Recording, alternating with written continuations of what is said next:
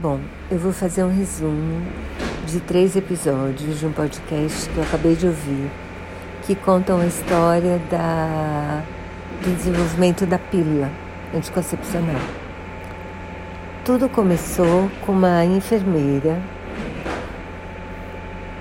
de sobrenome Stagen, que além de sufragista, ela mantinha no começo do século passado uma clínica de ajuda ao controle da natalidade. Na época, o que existia era camisinha e diafragma. E mas como a camisinha dependia do homem usar e a, o diafragma não era muito, muito eficiente, as mulheres continuavam engravidando sem querer, sendo que além disso, a anticoncepção era proibida a clínica de orientação era ilegal, foi fechada pela polícia, ela foi presa e, na verdade, ela começou a sonhar com uma, um remédio, uma pílula que as mulheres pudessem tomar e que garantissem que elas não iam engravidar. Bom, isso foi antes de 1920.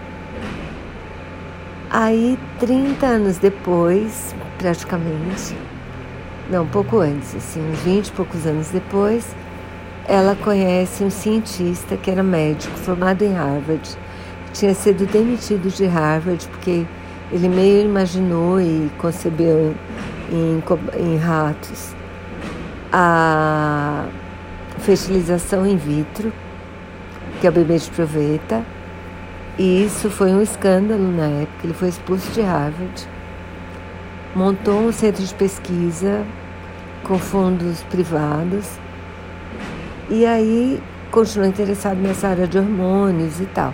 E tinha um estudo em 1937 que mostrava, que sugeria que ratas que recebiam progesterona, elas não iam ovular.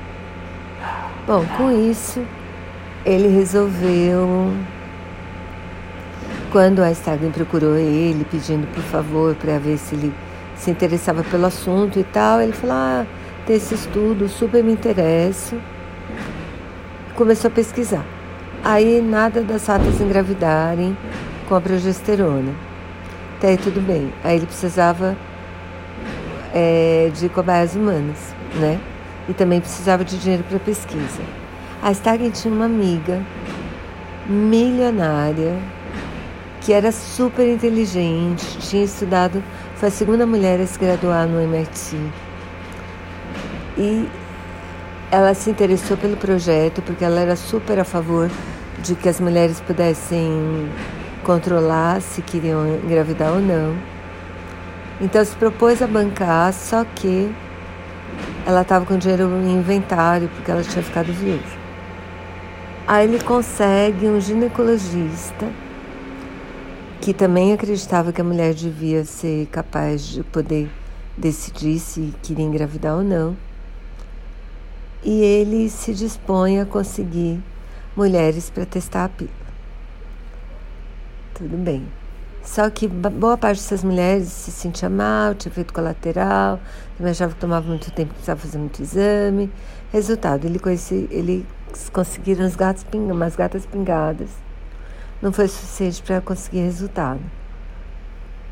Aí, umas férias em Porto Rico, ele tem ideia, porque lá em Porto Rico as mulheres eram muito mais, eram mais desesperadas ainda para controlar o número de filhos. Ele acha que ele vai conseguir mulheres para testar a pílula com mais facilidade lá.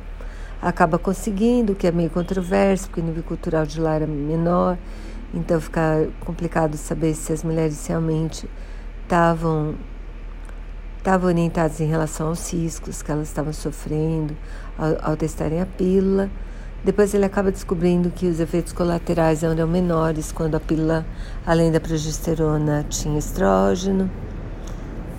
Bom, eles conseguem vender a ideia para um laboratório.